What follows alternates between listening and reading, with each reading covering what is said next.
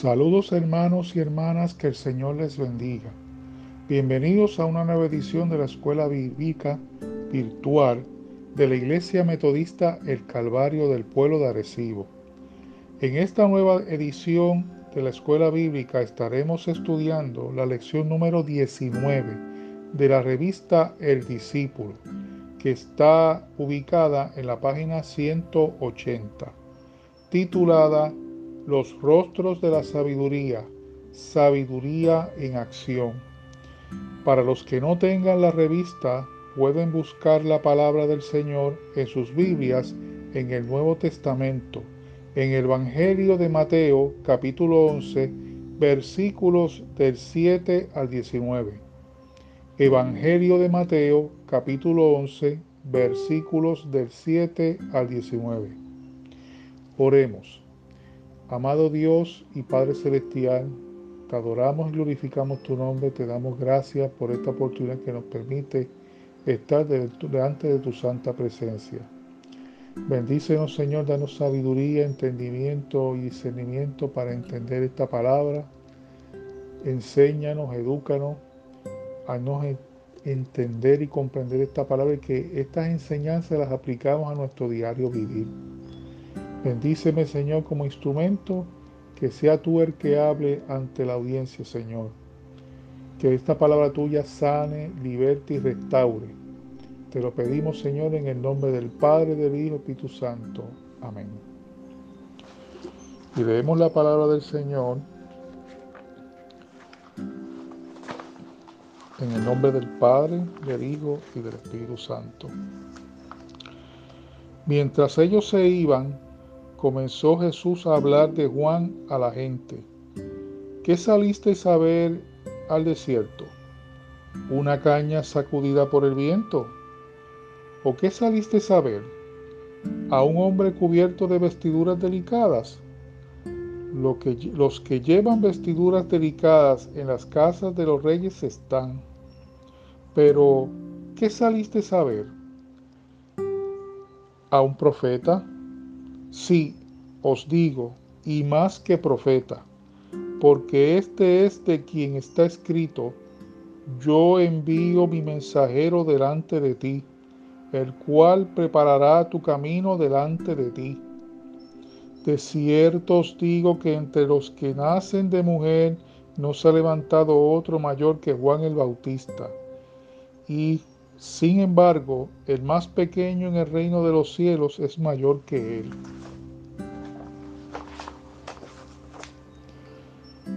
Desde los días de Juan el Bautista hasta ahora, el reino de los cielos sufre violencia y los violentos lo arrebatan. Todos los profetas y la ley profetizaron hasta Juan. Y si queréis recibirlo, él es aquel Elías que había de venir. El que tiene oídos para oír, oiga. Pero, ¿a qué comparar esta generación? Es semejante a los muchachos que se sientan en las plazas y gritan a sus compañeros, diciendo, os tocamos flauta y no bailasteis. Os entonamos canciones de duelo y no llorasteis. Porque vino Juan que ni, comía ni bebía y dicen, demonio tiene. Vino el Hijo del Hombre que come y bebe y dicen, este es un hombre comilón y bebedor de vino, amigo de publicanos y pecadores, pero la sabiduría es justificada por sus hijos. Añada Dios bendición a su santa palabra.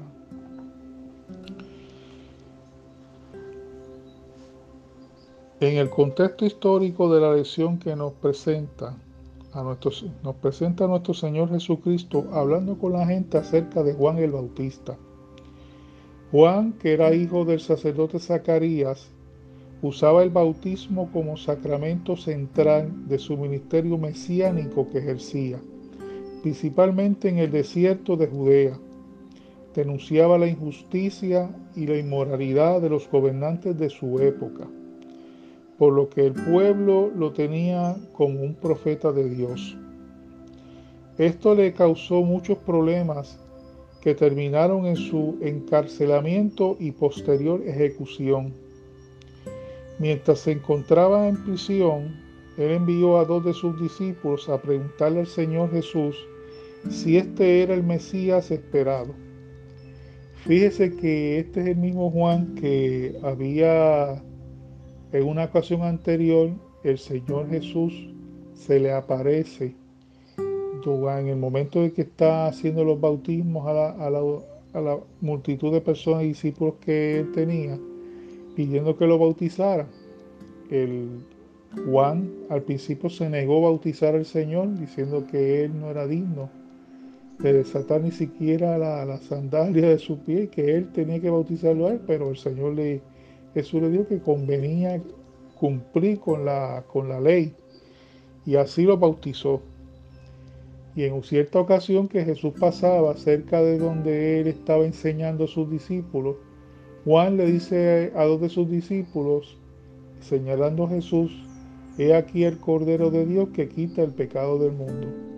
Esos dos discípulos siguieron a Jesús, terminaron con Jesús eh, hospedándose y pasando la noche con y comenzó Jesús su ministerio con esos dos discípulos de Juan el Bautista. En esta ocasión, pues Juan el Bautista está en la cárcel, posiblemente en ese confinamiento, como es normal, como ser humano que es, pues pasa por una depresión y empieza su fe quizás un poco a dudar, porque esperaba que el ministerio de Jesús llegara a niveles como Mesías y que se y que empezara él quizás pensó que iban a liberarlo pero como eso no ocurría, pues mandó a sus discípulos a preguntar qué pasa con Jesús, dónde está. Y el Señor Jesús pues le mandó decir a los dos discípulos de Juan que los ciegos ven, los cojos andan, los leprosos son sanados, los muertos resucitan y a los pobres les es anunciado la buena nueva.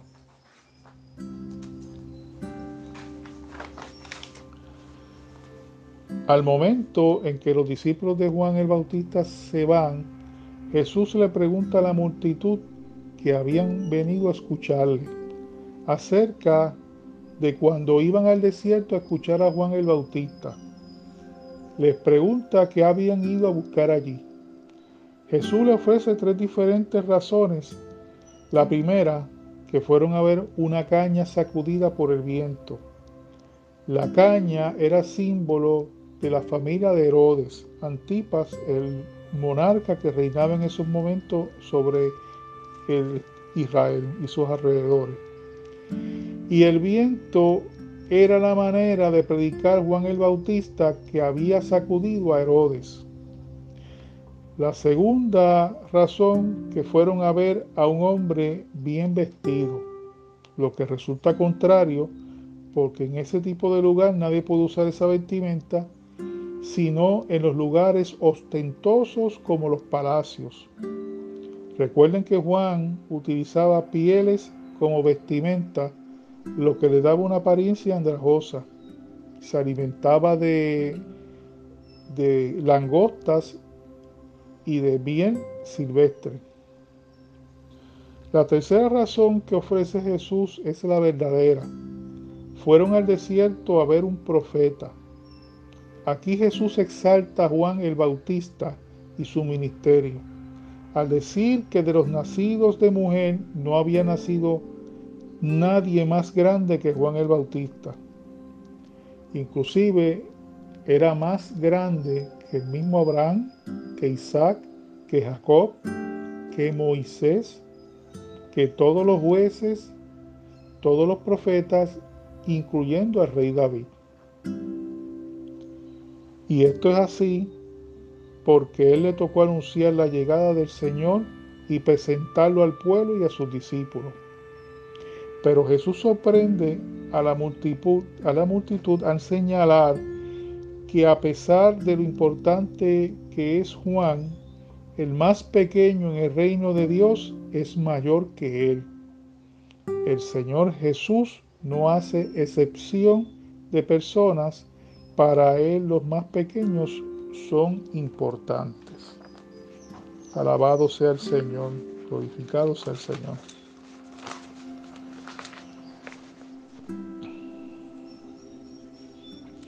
Juan es el Elías, que abre el camino para el prometido. Esto da a entender que Jesús es el Mesías. En lugar de anunciarlo abiertamente, Jesús se limita a citar las conocidas palabras, el que tiene oídos, oiga. Jesús critica la actuación de esta generación.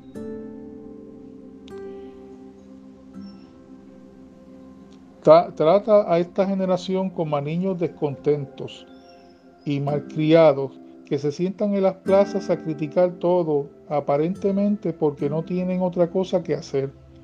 Si se toca música alegre, no celebran, no les gusta. Si se toca música triste, no lloran, tampoco les gusta. Esto es precisamente lo que está aconteciendo. Primero con Juan y ahora con Jesús. Juan andaba andrajoso por el desierto, vestido de pieles y comiendo insectos y miel y quienes le, le criticaban decían que estaba endemoniado. Ahora Jesús, el Hijo del Hombre, viene y sigue el camino contrario, comiendo y bebiendo libremente. Le critican porque es un comilón y bebedor, porque se junta con pecadores y publicanos. A uno lo critican por austero y al otro por alegre. Aunque Jesús no lo dice directamente, lo que se implica es que no quieren escuchar ni a Juan ni a Jesús y que por tanto critican al primero por una cosa y al segundo por todo lo contrario. Esto nos recuerda al refrán eh, que nosotros eh, referimos a este cierto tipo de actitud, aquellos a quienes nada convence, o sea, palos y boga y palos y no boga.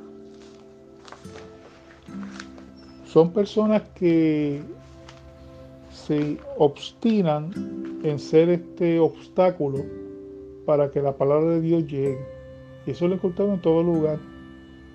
Y esas mismas personas, Jesús mismo ya lo, señala, que, que en esos tiempos ya existía y que para los tiempos de la iglesia iba, iba a surgir mucho.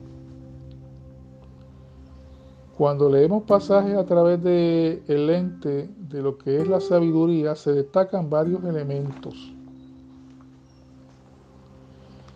El pasaje habla de varios temas, además de la sabiduría. Podríamos estudiar, por ejemplo, acerca de Juan el Bautista y su ministerio o acerca de si lo que el versículo 2 quiere decir es que el reino de los cielos es objeto de violencia.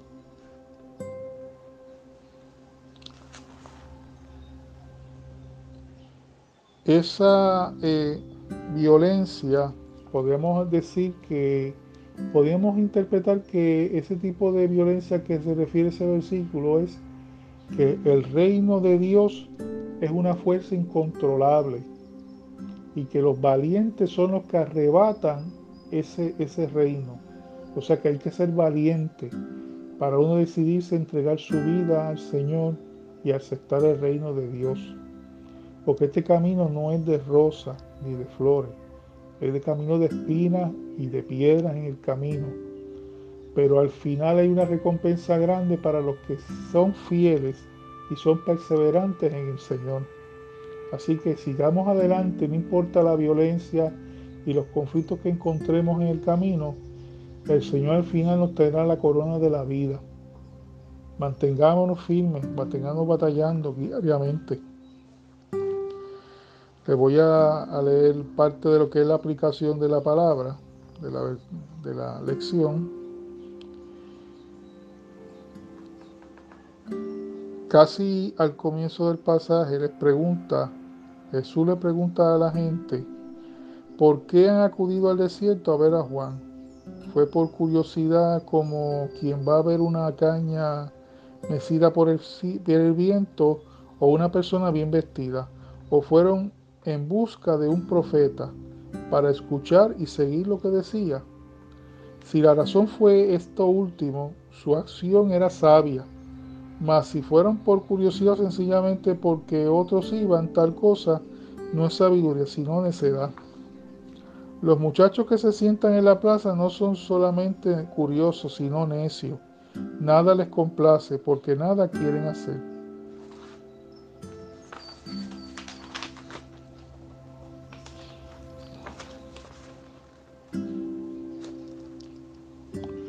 Jesús sabe que no todos oirán sus palabras de sabiduría.